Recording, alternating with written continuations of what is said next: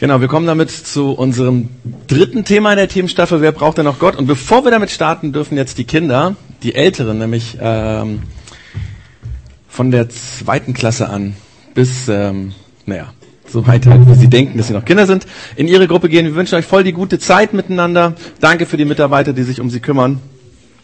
Genau, und wir machen weiter mit dem Thema, wer braucht denn noch Gott? Und ähm, es geht uns aber um die Frage, wer in unserer postmodernen Zeit, in der wir unglaublich viel wissen, in der wir total vernetzt sind in der Welt, in der wir alte Vorstellungen vom Leben hinter uns gelassen haben, ähm, in der wir medizinisch, wissenschaftlich unglaublich viel auf die Reihe kriegen, wer in so einer Welt noch Gott braucht. Und äh, wenn du die letzten zwei Church sonst nicht da warst, ähm, dann ist ganz wichtig für dich zu wissen, dass du heute sozusagen in eine Konversation hinein jumpst. Also quasi der Film hat schon angefangen, du kommst zwischendurch dazu. Ähm, deswegen kann es sein, dass du heute, wenn ich manche Dinge, die ich erkläre, nicht verstehst oder ein Fragezeichen dran hast. Ähm, das hat damit zu tun, ich habe das schon in den letzten Malen erklärt, eigentlich halte ich hier eine Predigt, die dreieinhalb Stunden sein lang müsste aber weil wir natürlich nicht dreieinhalb Stunden zuhören können und wollen, deswegen haben wir das auf sechs Mal aufgeteilt. Das heißt, heute sind wir beim dritten Teil angekommen und wenn du heute etwas merkwürdig findest, solltest du äh, die zwei Podcasts hören, die quasi ähm, schon, ähm, ja, also die Predigten beinhalten, die ich schon gehalten hatte, weil ähm, dann kannst du einfach besser folgen. Einfach auf pc.projektx-augsburg.de gehen und äh, dort kannst du den Podcast anhören. Wie gesagt, für die Leute, die vielleicht jetzt zum ersten Mal bei dieser Themenstaffel dabei sind, aber natürlich auch für jeden anderen, der sagt, ich würde das gerne nochmal anhören. Äh, da habe ich eine Frage oder das weiß ich nicht mehr genau, ähm, kann man einfach hier auf pc.projektx-augsburg.de das finden. Aber damit jeder weiß, wo wir heute stehen, schauen wir uns nochmal an, was bisher geschah. Ja. Zunächst einmal ähm, habe ich vor einem Mo Monat, äh, als wir die Themenstaffel gestartet haben, quasi ähm, zu dieser Frage, wer braucht denn noch Gott, erklärt, dass wir auf einer Skala zwischen dem Atheismus auf der einen Seite und dem Glauben auf der anderen Seite an dem vom Glauben an weitesten entfernten Punkt, nämlich bei dem Atheismus oder heute würden wir sagen bei dem äh, neuen Atheismus quasi starten. Und äh, wir haben uns Gedanken darüber gemacht, wie eine Welt ausschaut, wie die Weltsicht ist, wenn wir Gott komplett weglassen.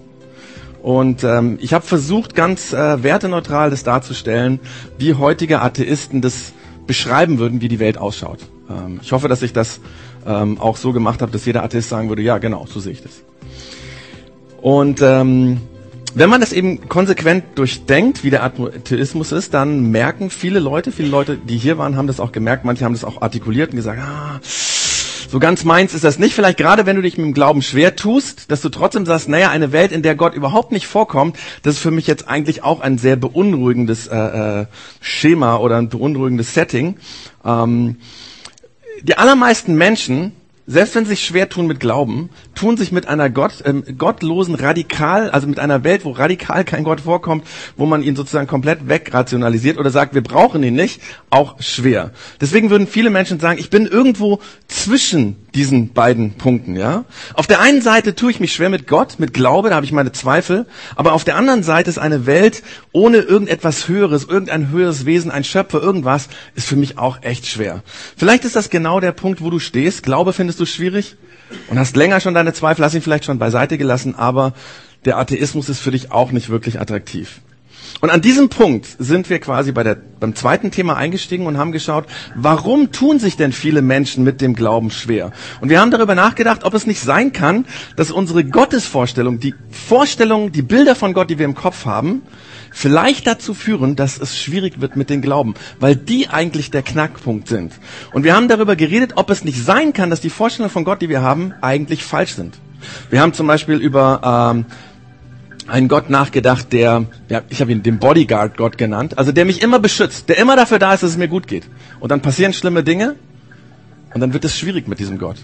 Oder ähm, auch den Gott auf Abruf habe ich genannt. Also der, der immer das tut, was ich ihm drum bitte, ja, dass ich gelernt habe. Vielleicht hast du das gelernt. Gott ist dafür da, um meine Wünsche zu erfüllen. Und dann betest du und betest du und betest du und es passiert nichts. Und dann denkst du dir, naja, also wenn Gott so nicht ist, nicht antwortet, dann gibt es ihn vielleicht gar nicht. Es gab auch diesen Gott, über den ich geredet habe, den Schuldanklägergott, der ständig mich darauf aufmerksam macht, wenn ich was falsch mache. Und das hat dich eingeengt, eingezwängt. Du hast dich da nicht wohlgefühlt und hast dann gesagt, na, wenn Gott so ist, mit diesem Gott möchte ich nichts zu tun haben. Den gibt es vermutlich auch nicht. Und mein Punkt in dieser Predigt war genau, diese Vorstellung von Gott gibt es nicht. Äh, das heißt, die Vorstellung gibt es, aber der Gott gibt es nicht. Und vielleicht zweifelst du deswegen an Gott, weil du ihn dir falsch vorstellst, weil du Dinge erwartest, die er gar nicht erfüllen will, weil er ganz, ganz anders ist. Das war also die Frage beim letzten Mal in der letzten Church Zone. Gottesbilder, die wir von anderen Menschen übernommen haben und die uns das Glauben schwer machen, den Glauben schwer machen. Und an dem Feedback von der Predigt letztes Mal habe ich gemerkt, dass dieses Thema auch extrem wichtig für Leute war, die hier sind, die Christen sind, weil wie tragisch wäre das, wenn du an Gott glaubst, aber diese Vorstellung von Gott macht es dir ständig schwer mit ihm. Dass du anfängst zu zweifeln, weil du denkst, irgendwie ist er doch äh, ja, anders.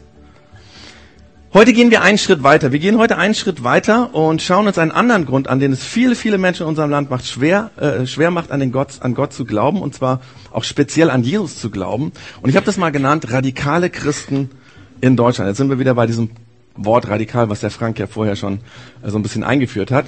Und ich will versuchen zu erklären, warum dieses Phänomen von radikal wahrgenommenen Christen ein Problem für viele Menschen ist zu glauben. Und ich will aufzeigen, dass das eigentlich nicht so sein müsste, weil Glaube so viel mehr ist als irgendwelche radikal wahrgenommenen Gruppen, die sich irgendwie christlich nennen in unserem Land.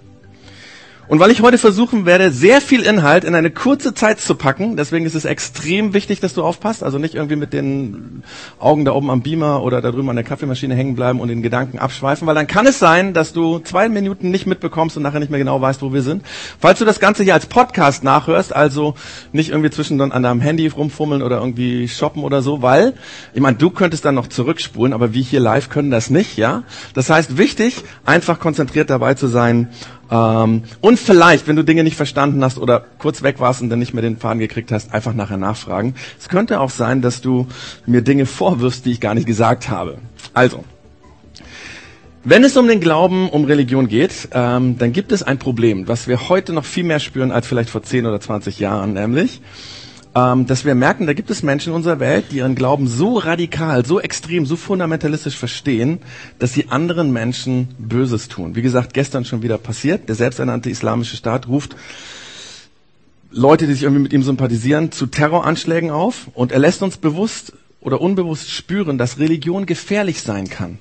Es gibt Menschen, die so radikal glauben, dass sie für ihren Gott andere Menschen umbringen, verfolgen, äh, ihnen Schlimmes zufügen und damit unsere ganze Welt in Angst und Schrecken äh, versetzen. Und wie gesagt, im Moment sehen wir das jeden Tag. Fast jeden Tag in den Nachrichten, dass muslimische Extremisten so etwas tun. Aber weil wir alle im Geschichtsunterricht aufgepasst haben, fällt uns, wenn wir sowas hören, ein, naja, im christlichen Kontext gab es doch sowas auch schon mal. Vor vielen hundert Jahren sind für den christlichen Glauben radikalisierte Menschen als Kreuzritter nach Jerusalem quasi gepilgert oder dorthin ähm, gegangen und haben dort versucht, ihren Glauben zu verteidigen, ihren Gott zu verteidigen. Die haben das auf brutale Art und Weise gemacht. Es gibt alte, sehr alte Berichte von damals, wo berichtet wird, dass diese Kreuzzüge dazu geführt haben, dass in Jerusalem das Blut knöchelhoch stand. Also wenn wir die islamistischen Anschläge heute sehen oder davon berichtet bekommen, dann fällt uns ein, dass im Laufe der christlichen Geschichte solche grausamen Dinge auch passiert sind. Und unterschwellig kommt dann die Vermutung auf, ob Christen nicht vielleicht auch so radikal werden könnten. Irgendwo schlummert dieser Verdacht in unseren Köpfen, in unseren Herzen. Und viele, viele Menschen glauben oder denken oder fühlen oder haben die Frage, kann es nicht sein, dass Glaube generell gefährlich ist? Und das ist der Grund, warum viele Menschen in unserem Land sich ganz bewusst glauben, nicht so intensiv irgendwie nähern, sich nicht so bewusst intensiv damit beschäftigen, sagen, das ist eine Privatsache, Glauben sollte still und privat sein, nur nicht zu ernst nehmen das Ganze. Und alle paar Monate gibt es dann im Spiegel oder Fokus oder in irgendeiner anderen Zeitschrift Neon oder so oder im Fernsehen, ARD, ZDF, einen Bericht oder ähm, genau, also oder ein Artikel über radikale Christen in der Welt und in Deutschland. Vermutlich hast du sowas schon mal äh, gelesen oder gesehen. 2014 lief da äh, so ein, äh, eine Doku auf ARD, die hieß Mission unter falscher Flagge. Radikale Christen in Deutschland. Und in dieser und ähnlichen Sendung wird dann etwas ganz Interessantes verknüpft, nämlich radikale Christen und die Bibel. Ich habe mal ähm, im Internet geschaut. Jede Doku, die ich bei YouTube gefunden habe, und das waren einige, ähm, die radikale fundamentalistische Christen quasi vorgestellt haben oder, oder darüber berichtet haben. Ähm, die haben behauptet, die haben solche Sachen behauptet, dass radikale Christen an die Unfehlbarkeit der Bibel glauben. Oder dass solche Christen glauben, dass jedes Wort in der Bibel tatsächlich wörtlich zu nehmen ist und sie halten auch streng daran fest. Oder dass für diese radikalen bibeltreuen Christen Wort, äh, das Wort der Bibel Wort für Wort als einziges Fundament gilt, das die Menschen vor dem Feuer der Verdammnis erretten. Das sind Originalzitate aus diesen Sendungen, äh, die in den letzten Jahren in unserem Fernsehen gelaufen sind über radikale Christen. Das heißt, hier wird von Journalisten vermittelt, radikale Christen, die an die Inhalte der Bibel radikal festhalten oder die das sehr, sehr ernst nehmen, die das wortwörtlich nehmen, die kommen dazu, andere zu manipulieren, einzuengen, bevormunden, miss zu missbrauchen und vielleicht, vielleicht sind sie noch zu viel, viel Schlimmeren fähig. Wenn du solche Sendungen und Artikel schon mal gesehen hast oder gelesen hast, dann kann ich gut verstehen, dass du skeptisch gegenüber dem christlichen Glauben bist und dass du dir denkst, man sollte das Ganze nur nicht übertreiben. Das ist die eine Seite. Die andere Seite ist, dass dazu kommt, dass du vermutlich Menschen kennst, die tatsächlich an die Bibel glauben. Vermutlich derjenige, der dich heute hierher eingeladen hat. Ja. Und ähm, du schätzt deine Freundin, deinen Freund, aber derjenige nimmt einfach die Bibel sehr, sehr ernst. Und irgendwie hat das für dich den Anschein, ähm, dass du die Bibel auch so ernst nehmen müsstest, wenn du an Jesus glauben würdest. Ja? Aber das Problem dabei ist, dass ja die Journalisten solche Dinge, ich habe es eben gesagt, solche Dinge behaupten. Und das macht es dir schwer, bisschen Angst oder so. Wobei natürlich deine Freundin nicht so wirkt, als würde sie ähm, so extrem sein. Ja, also deine Freundin und Freund sieht nicht so aus, als würde er vielleicht sich mal in die Luft äh, jagen mit einer Bombe oder so. Aber davor wird gewarnt. Und das ist irgendwie da. Das ist das eine. Und das andere ist, vielleicht geht es dir so, dass du dich echt schwer tust mit den Dingen, die in der Bibel stehen. Vielleicht gerade im Alten Testament, ja.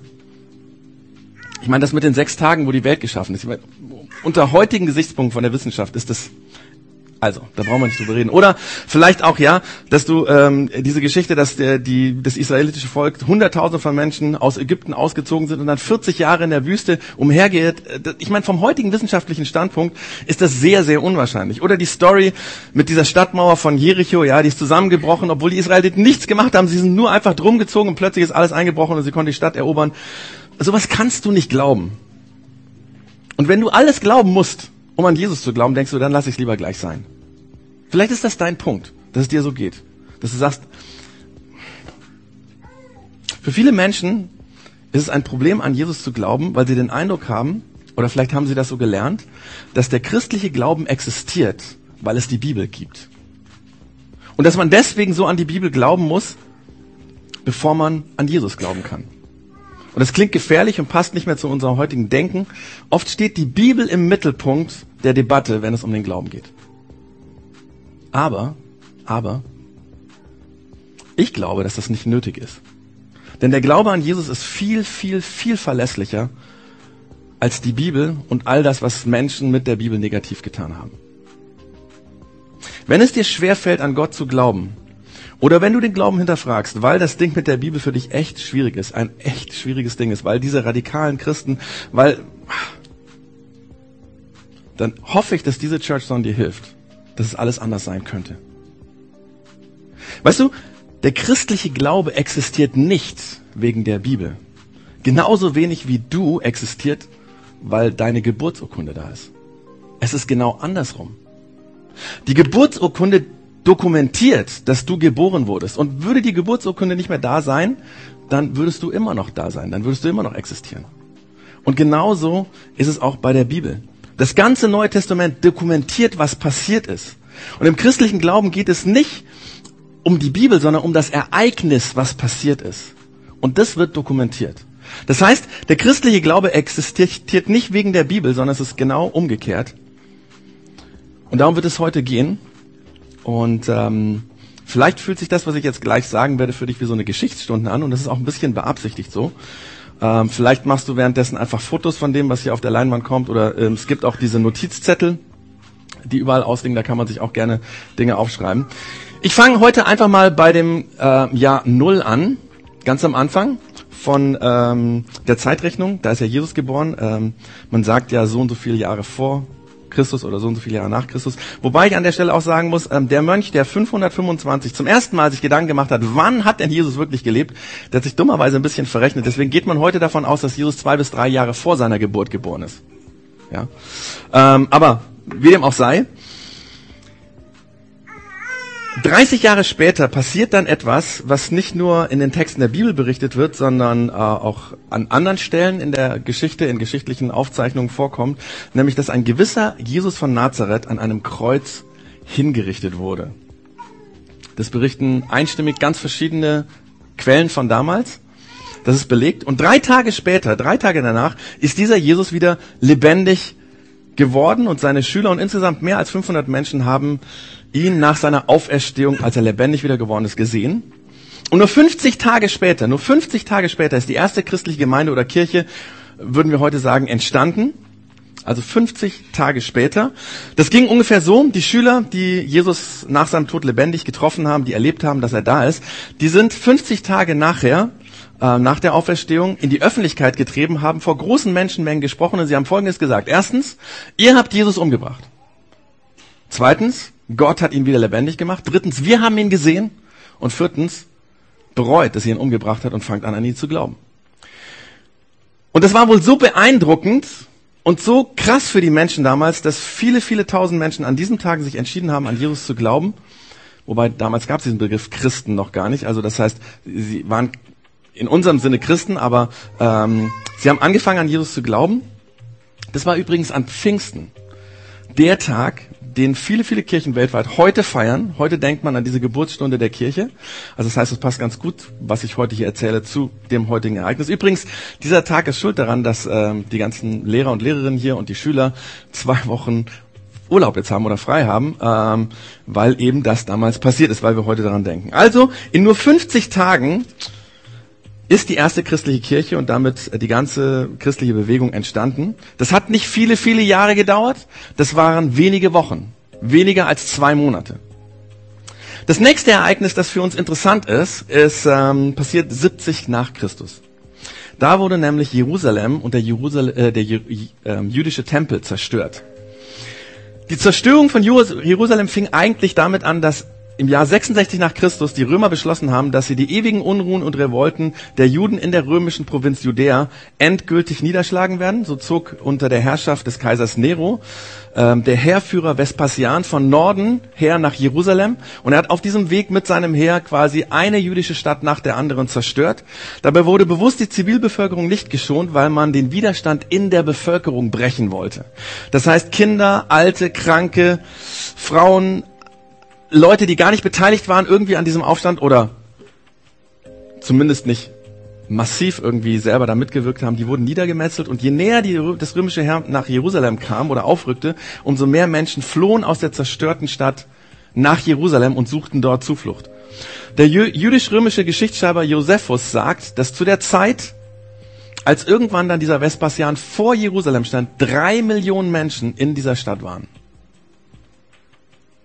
Vespasian konnte dann aber den Feldzug gegen Jerusalem nicht mehr führen, weil nämlich in der Zwischenzeit Nero in äh, Rom Selbstmord begangen hatte und man Vespasian nach Rom zurückrief, um ihn dort zum Kaiser zu krönen. Allerdings ließ er seinen Sohn Titus in Jerusalem zurück und der hat als Heerführer im März 70 nach Christus den Angriff auf Jerusalem gestartet.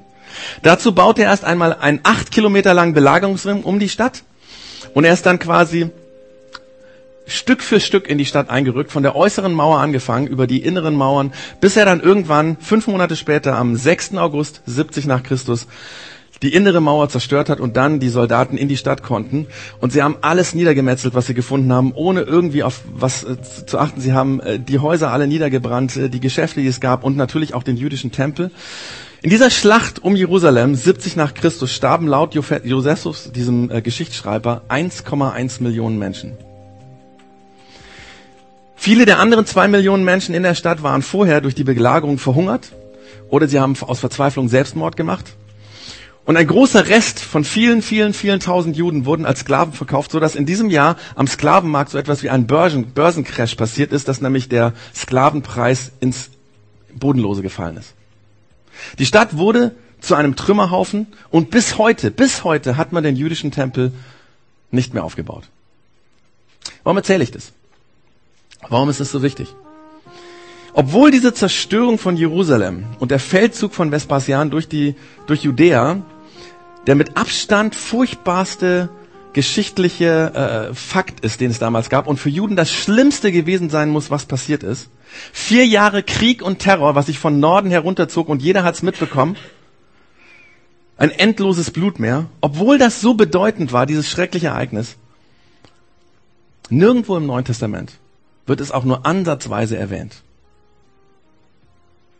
Und es gibt dafür nur eine logische Erklärung. Dass als die Texte, die wir heute im Neuen Testament haben, aufgeschrieben wurden, ist das noch nicht passiert gewesen. Das heißt, weder in den Briefen, die im Neuen Testament vorkommen, noch in den Berichten über Jesus, noch in den Berichten über die Entstehung der christlichen Gemeinden wird irgendwo in einer Zeitangabe oder sonst irgendwo das erwähnt.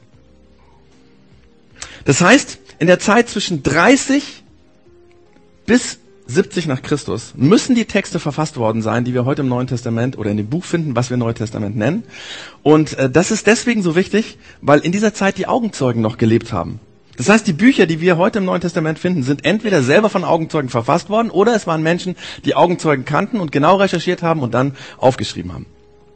Natürlich waren das damals nur einzelne Texte, das hatte noch niemand irgendwie zusammengefasst in einem Buch oder so, wie wir es heute in so einer Textsammlung des Neuen Testaments haben.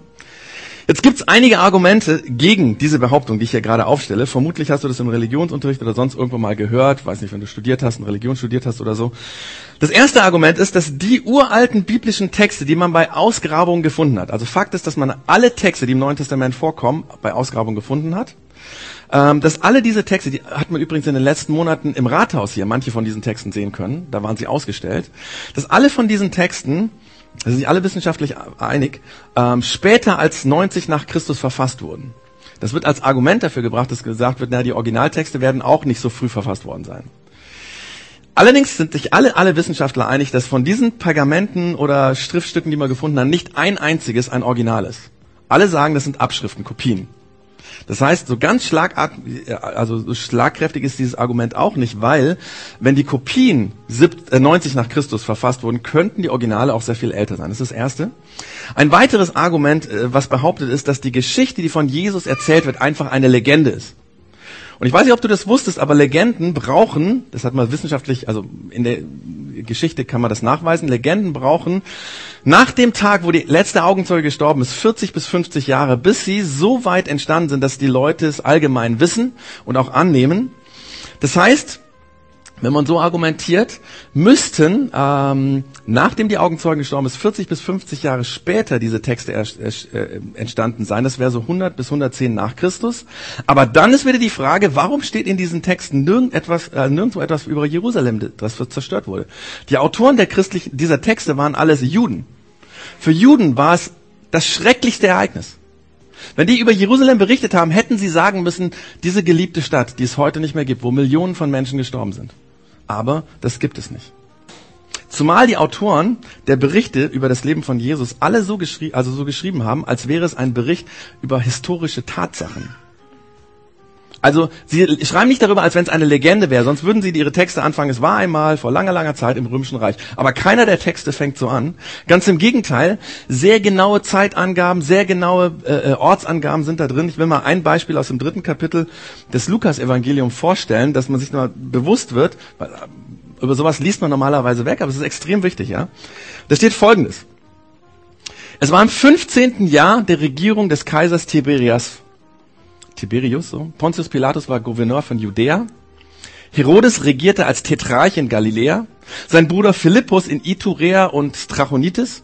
Lysanias in Abilene. Hohepriester waren Hannas und Kaiphas. Wann ist das nochmal passiert? Also, da hat jemand sehr, sehr, sehr, sehr genau aufgeschrieben, weil damals gab es noch keine Jahresdaten oder so, um zu sagen, dann ist es passiert. Genau an diesem Zeitpunkt. Wer sowas aufschreibt in einer Legende, es ist extrem gefährlich. Weil sehr schnell würde man rausfinden, dass das, was er schreibt, fake ist, weil wenn er dann irgendwie schreibt, ja, und dann bogen wir an der Ecke, wo der Baum stand, um, dann würde jeder sagen, also zu der Zeit gab es den Baum nicht mehr. Oder den gab's, äh, den gab's noch nicht oder wie auch immer. Die Berichte über das Leben von Jesus wollen also nicht irgendetwas berichten, was vor langer, langer, langer Zeit äh, passiert ist, sondern die Autoren haben etwas gesehen, etwas erlebt. Und das wollen sie aufschreiben. Es geht um Fakten. Und die haben sie notiert in einem Text. Und dann passiert in den folgenden Jahren ähm, mit diesem Bericht über Jesus oder diesen Berichten über Jesus etwas sehr Interessantes. Die Texte werden von Menschen kopiert, weil sie ihnen so wertvoll sind. Jeder, der sich eins leisten oder sich das leisten konnte, und das war sehr, sehr, sehr teuer damals, hat quasi sich irgendein Papier, also Papyrus oder so gekauft und hat es abgeschrieben oder abschreiben lassen. Im ersten Jahrhundert, das ist erstaunlich, entstehen Hunderte und Aberhunderte, quasi explosionsartig vermehren sich diese Texte von diesen Berichten über das Leben von Jesus. Und auch die Briefe von Paulus, die Briefe von Petrus und Johannes und Jakobus und so weiter werden abgeschrieben und vermehren sich immer, immer mehr. Das ist deswegen so verwunderlich, ich habe es eben schon gesagt, weil es damals so wahnsinnig teuer war, Dinge zu äh, äh, kopieren. Es war sehr viel Arbeit, weil man das handschriftlich machen musste. Aber es gab anscheinend genügend wohlhabende Menschen, denen es wichtig war, diese Texte zu haben und die haben entweder selber das abgeschrieben oder jemanden dazu beauftragt. Und deswegen gab es bald hunderte Kopien von diesen Berichten über das Leben von Jesus. Die Texte verbreiten sich im ganzen römischen Reich bis hin nach Ägypten. Hunderte und Tausende von Kopien von Kopien, wieder von Kopien und so weiter und so fort. Jetzt gibt es immer wieder die Behauptung, das hast du bestimmt auch schon mal gehört, dass beim Kopieren dieser Texte ganz viele Fehler passiert sind. Also, dass quasi dieses Leben von Jesus verfälscht wurde in diesen Texten. Dass ganz, ganz viele Fehler beim Abschreiben passiert sind, deswegen das, was wir heute im Neuen Testament haben, einfach nicht mehr glaubwürdig ist. Hast du bestimmt schon mal gehört? Mein Studen äh, Schulkamerad hat das immer und immer wieder gebetsmühlingartig quasi äh, äh, betont. Aber ganz ehrlich, wer das heute noch behauptet, der hat entweder keine Ahnung, also er kennt sich in historischer Forschung nicht aus, oder er verfälscht bewusst Tatsachen. Das nennen wir heute Fake News. Ja. Das ist auch peinlich, dass es bis heute in den Schulen immer und immer wieder von Lehrern gelehrt wird. Das ist echt peinlich. Weil, zunächst einmal ist es so, warum haben die Leute das abgeschrieben? Weil es ihnen wichtig war. Sie haben wahnsinnig viel Zeit und viel Geld in die Hand genommen, um das zu kopieren. Sie hatten keine Interesse daran, dass, das, dass die Kopie vom Original abweicht. Das ist mal das erste der Grund. Aber dann kam noch, kann man das noch daran sehen. Es ist nämlich so, von diesen hunderten handschriftlichen Kopien, die wir gefunden haben. Und ich habe eben schon gesagt, das ganze Neue Testament, die ganzen Texte, die drin sind, da gibt es wirklich alte Ausgrabungen, wo man diese Texte gefunden hat. Manchmal waren es die kompletten Bücher, zum Beispiel, was weiß ich jetzt, Lukas Evangelium oder so. Manchmal waren es nur kurze Abschnitte, das hat man jetzt im Rathaus auch gesehen, so kurze, äh, äh, äh, was weiß ich, so ein abgerissenes Blatt Papier oder so.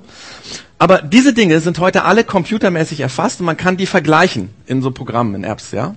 Und wenn man das macht, stellt man fest, dass es fast keine wirklichen Unterschiede gibt. Es gibt Rechtschreibfehler, es gibt auch manchmal einfach äh, äh, Abschreibfehler, ähm, manchmal fehlt ein kurzer Satz oder irgendwie sowas, ja. Aber inhaltlich, inhaltlich sind die im Grunde genommen alle gleich. Es gibt zum Beispiel ähm, kein Stück vom neunten, also ich habe das hier mal gezeigt, wie das gemacht wird heute, genau. Und zwar, ähm, so sehen dann solche Bibeln aus, ähm, das wäre jetzt so eine wissenschaftliche Ausgabe. Unten dieser Textapparat, da stehen quasi alle Änderungen drin. Da steht drin, in diesem einen Fund, der da und da gefunden wurde, ist es so und so. Und das sind aber alles so kleine Änderungen in diesen Textapparaten oder Fußnoten, dass quasi die Inhalte trotzdem alle gleich sind. Es gibt keinen Text, den man gefunden hat, wo drin stehen würde, als dann berichtet wird, dass Jesus gestorben ist, dass er nicht am Kreuz gestorben ist, sondern dass ein Soldat ihn erschlagen hat oder dass er beim Fensterputzen von der Leiter gefallen ist oder so. Also sowas gibt es nicht. Das heißt, eigentlich ist es relativ egal, ob man diese Version oder diese Version hat. Der Inhalt ist der gleiche.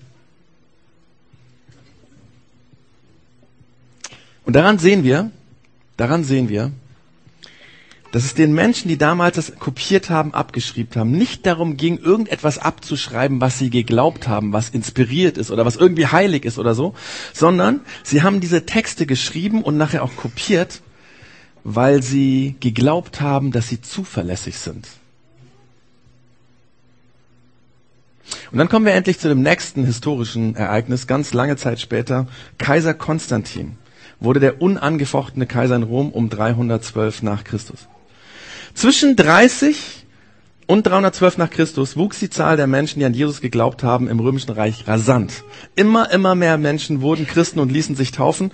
Und es ist bis heute ein Geheimnis der Geschichte, warum das so ist. Es ist unerklärlich, weil in diesen drei, fast 300 Jahren war es extrem, extrem gefährlich, Christ zu werden. Weil eine ganz, ganz schwere Verfolgung immer und immer wieder aufgeflammt ist sozusagen in dem römischen Reich. Viele hunderte und tausende von Menschen wurden in den Arenen den Löwen vorgeworfen oder wurden gekreuzigt oder verbrannt. Aber je mehr man Christen verfolgt hat und umgebracht hat, desto mehr Menschen haben angefangen an Jesus zu glauben. Dass selbst in der römischen Elite Menschen angefangen haben, an Jesus zu glauben. Da war zum Beispiel die Mutter von Konstantin. Die wurde Christ. Diese Frau wurde Christ, obwohl, bevor ihr Sohn Kaiser geworden ist, eine ganz, ganz, ganz schwere Christenverfolgung war. Bis 311 nach Christus gab es eine ganz schwere Christenverfolgung. Und trotzdem hat diese Frau, die gesellschaftlich angesehen war, angefangen an Jesus zu glauben. Warum? Wie ist es gegangen? Im Jahr 312 nach Christus hat Konstantin ein Gesetz erlassen, dass quasi jeder römische Bürger das glauben durfte, was er wollte. Und im Laufe seiner Regierung näherte er sich dem christlichen Glauben immer mehr an, so dass es sich am Ende seines Lebens hat taufen lassen. Aber neben dem, was Konstantin inhaltlich bewegt hat, sich Jesus anzunähern, das wissen wir heute nicht, das ist nirgendwo aufgeschrieben. Eine Sache wissen wir, nämlich der politische Grund, warum der Konstantin sich dem christlichen Glauben zugewandt hat, nämlich um das Reich zu vereinen, was dabei war, auseinanderzufallen. Denn die aller, allermeisten Römer haben zu der Zeit an Jesus geglaubt. Und der größte Konsens der Bevölkerung im Römischen Reich war der Glaube an Jesus. Und immer noch und immer noch gab es keine Bibel. Es gab Kopien von Kopien von irgendwelchen Texten.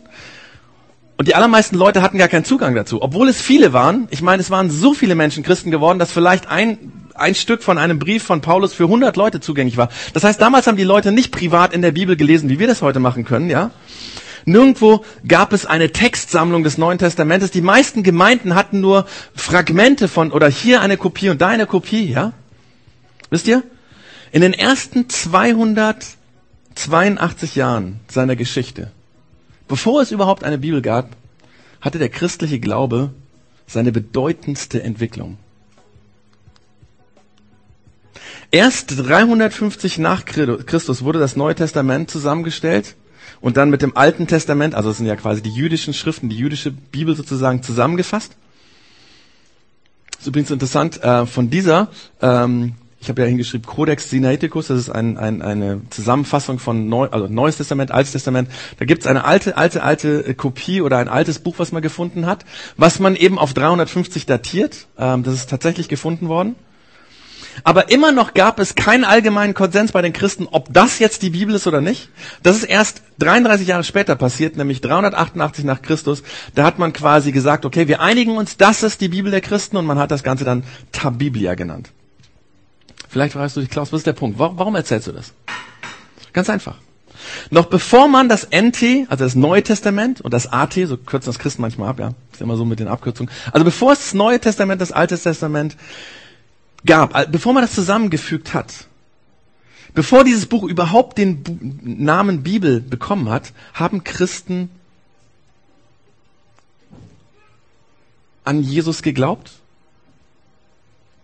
Bevor das passiert ist mit diesem Buch, hat der christliche Glaube die römischen Gottheiten quasi wegrationalisiert, den Animismus. Viele, viele ägyptische Götter wurden ersetzt Lange, lange, bevor es das Buch der Bibel gab, einige Jahrzehnte vorher, wurde quasi der christliche Glaube zur Staatsreligion im Römischen Reich. Was dann in der Geschichte passiert ist, als der Glaube, der christliche Glaube und die Macht zusammengekommen sind, das ist eine ganz, ganz traurige Geschichte. Darüber werde ich jetzt leider nicht reden, aber das ist wirklich ganz, ganz schlimm, was dann passiert ist. Aber bis dahin haben Menschen an Jesus geglaubt, ohne dass sie jemals eine Bibel in der Hand gehalten haben. Im ersten, im zweiten, im dritten Jahrhundert nach Christus haben ohne Bibel Menschen geglaubt, dass Jesus real existierend da ist. Weißt du, der Matthäus, der Markus, Lukas, Johannes, Jakobus, der Bruder von Jesus und Paulus, der ein ganz massiver Gegner der Christen war, sie gehasst hat, verfolgt hat, der dann irgendwann Jesus begegnet ist. Diese Leute, ja, die haben das, was sie geglaubt haben, nicht geglaubt, weil sie irgendwelche jüdischen Schriften haben glauben müssen, wortwörtlich oder so, ja. Sie haben auch nicht an Jesus geglaubt, weil es ein neues Testament gegeben hätte, was unfehlbar ist oder irgendwie sowas. Also wenn wir heute, ja, mit der Zeitmaschine zu damals zurückgehen könnten und jetzt vor Petrus stehen würden und sagen würden, hey, pass mal auf, Jesus, Petrus, ich habe echt ein Problem mit diesem Jesus daran zu glauben, weil ich meine, schau doch mal, diese sechs Tage in der Bibel, ja, wo sie äh, die Welt entstanden, oder, oder, entstanden ist. Oder diese komische Geschichte da von dem Auszug mit Hunderttausenden von Leute ziehen aus Ägypten aus, das ist doch irgendwie alles bizarr. Hey, erklär mir das mal und dann können wir irgendwann über Jesus reden, dann würde der Petrus uns anschauen und sagen, ich weiß nicht genau, wovon du redest. Ich meine, diese jüdischen Schriften sind wichtig für mich, das ist keine Frage, ja. Aber es geht hier nicht um irgendwelche jüdischen Schriften, es geht darum, dass ich diesen Jesus gesehen habe. Ich habe ihn im Arm genommen, er hat mich angefasst, wir haben miteinander gegessen. Das ist der Punkt, darum geht's mir. In den ersten 300 Jahren des christlichen Glaubens ging die Debatte nicht um ein unfehlbares Buch. Es ging damals um die Frage, wer Jesus ist. Es ging nicht um die Frage, ob irgendwie ein Buch wörtwörtlich zu verstehen ist oder ob das das Fundament des Glaubens ist oder irgend so etwas. Es, um die Frage, es ging um die Frage, ist Jesus nach dem Tod lebendig geworden oder nicht? Und alle Schüler von Jesus der Jakobus, der der Bruder von Jesus war und eben der Paulus, ich habe es eben gesagt, ja, diese Leute würden alle sagen, ja, wir haben ihn gesehen. Ihn gibt es. Wir haben ihn erlebt. Und die Menschen, die angefangen haben zu glauben in diesen 300 Jahren, die haben ihn auch erlebt. Bin mir sicher, da waren Leute, die waren in der Arena und haben gesehen, wie Christen gekreuzigt wurden. Und als sie raus sind aus der Arena, quasi als Zuschauer, haben sie gesagt, an diesen Gott glaube ich, weil der so real war. Ich habe sie alle verrecken sehen und so einen Glauben gesehen. Das kann gar nicht sein, dass er nicht da ist. Ohne die Auferstehung von Jesus, ohne dass Jesus real leibhaftig aus dem Tod zurückgekommen ins Leben, gibt es keine plausible Erklärung für die rasante Ausbreitung des christlichen Glaubens in den ersten 300 Jahren. Es war Ostern, war der Grund, nicht ein Buch. Wir glauben, dass Jesus vom Tod auferstanden ist, nicht weil es in der Bibel steht. Die Sache ist viel, viel größer. Das Problem ist nur, dass in den Jahrhunderten danach der Fokus quasi auf die Bibel gerichtet wurde. Von Jesus weg auf die Bibel. Und deswegen greift es heute den Glauben an, wenn jemand die Bibel in Frage stellt. Und ich glaube, das ist auch der Grund, warum Menschen anfangen, radikal an die Bibel zu glauben und das verteidigen müssen und da was weiß ich was tun und es für andere echt bizarr wird. Aber ich glaube, das ist eine mittelalterliche Vorstellung vielleicht noch eine moderne oder postmoderne Vorstellungsglauben. Das ist aber nicht das Original. Das Original war hinterfragbar, das war verfolgbar, das war standhaft, das war stark, das war beständig, ohne überhaupt eine Bibel zu haben. Weißt du, die Frage ist nicht, was ist die Bibel? Die Frage war und ist, wer ist Jesus? Und auf diese Frage hin haben die Schüler von Jesus Texte geschrieben. Aber es waren keine Texte über Dinge, die sie geglaubt haben, es waren Texte über Dinge, die sie erlebt haben. Und der christliche Glaube hat nicht wegen eines Buches das römische Reich erschüttert. Nein, das römische Reich wurde von einem auferstandenen, lebendigen, lebenden Retter erschüttert. Nämlich von dem Retter, der uns Menschen liebt. Der bis heute Menschen vergeben will. Ihre Fehler, ihre Dinge, die sie falsch gemacht haben, ihre Schuld. Und er ist damals im römischen Reich der Retter und er ist heute der Retter. Und er möchte, dass wir an ihn glauben und ihm vertrauen. Er will nicht, dass wir an ein Buch glauben. Ich fasse das mal zusammen in zwei Punkten. Wenn du dich mit Glauben schwer tust, äh, dann finde ich es erstmal gut, dass du hier bist. Das ist krass. Also vielleicht bist du Atheist, dann finde ich es unglaublich, dass du dich hierher wagst und sagst, ich, es ehrt uns sehr. Aber wenn es so ist, dass du sagst, du tust dich mit dem Glauben schwer, wenn der, und wenn die Bibel der Grund dafür ist, dann muss das nicht so sein. Denn Menschen in den ersten 300 Jahren haben auch ohne die Bibel angefangen, an Jesus zu glauben. Sie haben sich mit Jesus beschäftigt, ohne eine Bibel zu haben. Und dabei haben sie gespürt, dass dieser Jesus da ist. Und weißt du, entweder er ist da, dann kannst du ihn heute noch spüren, oder er ist nicht da, okay. Aber du brauchst nicht einen Glauben an die Bibel, um anzufangen, dich mit Jesus zu beschäftigen und rauszufinden, ob er da ist oder nicht. Das ist mal das eine. Das andere für alle die von uns, die sagen, wenn ich glaube an Jesus, ähm, er ist mir wichtig, ich glaube, davon gibt es viele, die heute hier sind. Du musst dich nicht verkrampft um die Bibel kümmern und sie beweisen und dafür kämpfen. Das brauchst du nicht. Das, denn das macht erstens mal für viele Menschen um dich herum den Eindruck eines radikalen, merkwürdigen, bizarren Glaubens und es macht es Menschen schwer, an Jesus zu glauben. Richte deinen Fokus weg von der Bibel auf Jesus. Denn wir glauben nicht an der Bibel, wir glauben an einen lebendigen Jesus. Und es ist ein ganz, ganz, ganz großer Unterschied. Genau, das war das, worum es heute ging. Bei der nächsten Church Zone machen wir genau an dem Punkt wieder weiter, nämlich, wenn es um Jesus geht, dann fragen wir nächstes Mal die Frage, was hat denn Jesus von Gott gesagt? Wenn diese Vorstellung von Gott, die es uns oft so schwer machen, an Jesus zu glauben, wenn diese Vorstellungen nicht stimmen, wie ist Gott dann? Wie ist, wie ist er dann? Und wenn Jesus derjenige ist, und das glauben Christen, der sozusagen von Gott gekommen ist, dann wäre ja wahrscheinlich das Beste, wenn wir ihn mal fragen, was er denn sagt, wie er Gott beschreibt. Und darum wird es nächstes Mal gehen und ähm, ich lade jeden ein, dazu hier auch wieder zu sein. Ähm, genau. Und wir werden jetzt gemeinsam noch ein Lied singen. Danke, wenn die Band ähm, sich schon kurz, oder das heißt die Band, die beiden Musiker heute. Wir haben heute, wir sind heute Schmalspur besetzt, kein Schlagzeug, ähm, kein Bass und so. Aber vielen Dank, dass ihr das macht. Und äh, wir werden singen ein Lied, das heißt Your Love Never Fails. Und darum geht's eigentlich, dass dieser Jesus eine Liebe hat, die nie, die nie zu klein ist. Und die uns Mut macht, an ihn zu glauben. Wenn du diese Liebe spürst, und diese falschen Vorstellungen von Gott weglegst, ich glaube, dann kannst du Jesus erleben.